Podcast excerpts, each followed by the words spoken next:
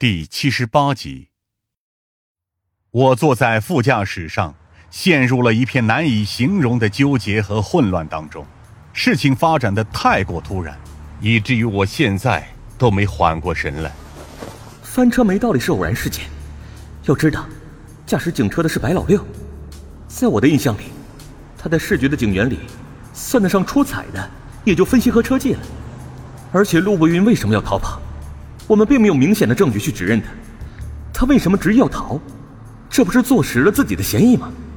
无论如何，我都想不通其中的联系。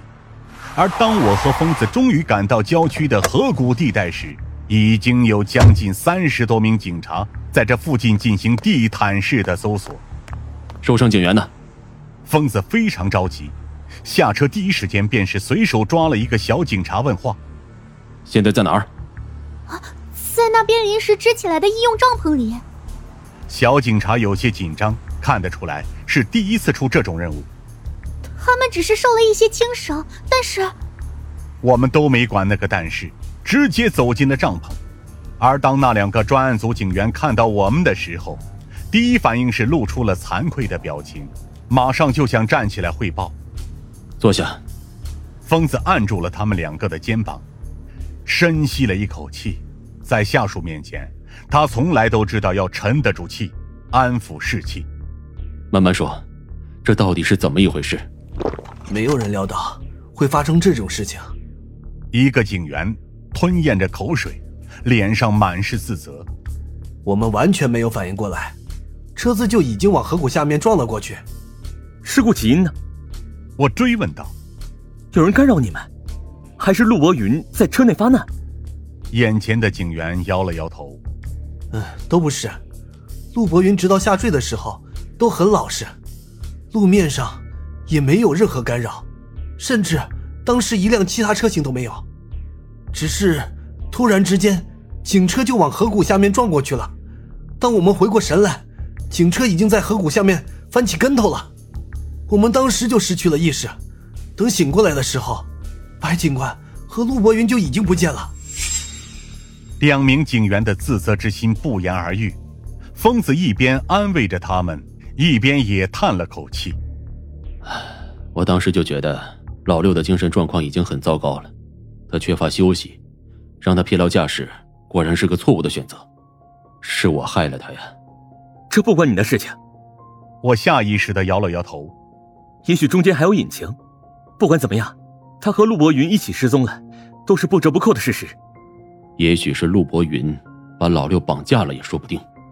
疯子咬了咬牙，这混蛋当时在审讯室一个字都不肯说，我就觉得他有古怪。正常人进了我们的地盘，哪里还能这么冷静？疯子转而迅速加入了搜索队伍。我本来也想跟着一起去，但刚走出几步，便眼前一黑，差点栽倒在地。疯子立刻扶住了我。你还是先回去好好休息吧，夏凌薇也在省局那边，你跟他一起坐镇专案组总部要好一些，顺便休养一下。我看，你早就超负荷运转了。就算我再怎么想要逞强，继续留在这里，也只能给同志们添乱而已。没办法，我只能点了点头，转而搭乘其他警员的车回到了省局。夏凌薇此刻正在担任专案组中转指令员的职位。根据所有分析收集到的信息，实时给其他分队传递指令。过去的几天里，他也只是休息了很短时间。不过见我回来了，他还是抽空为我泡了一杯热咖啡，送到了我的面前。那喝下去吧，也许会好受一些。郑警官说的没错，你现在确实需要好好休息。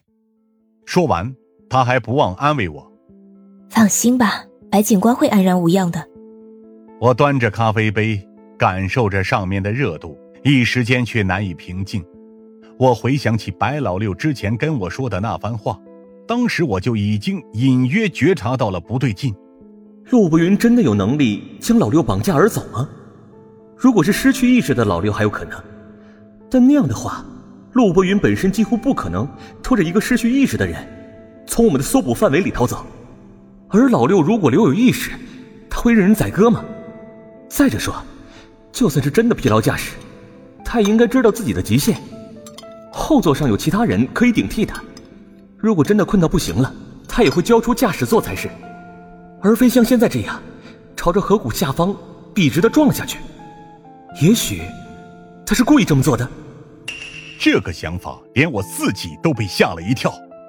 在我进入市局开始，老六一直给人的印象就是虽然有些不务正业，但绝对是一名称职的警员。性格随和，保有正义感，同时比任何人都要更加看重技术在探案过程当中的重要性。这样的人有可能变节吗？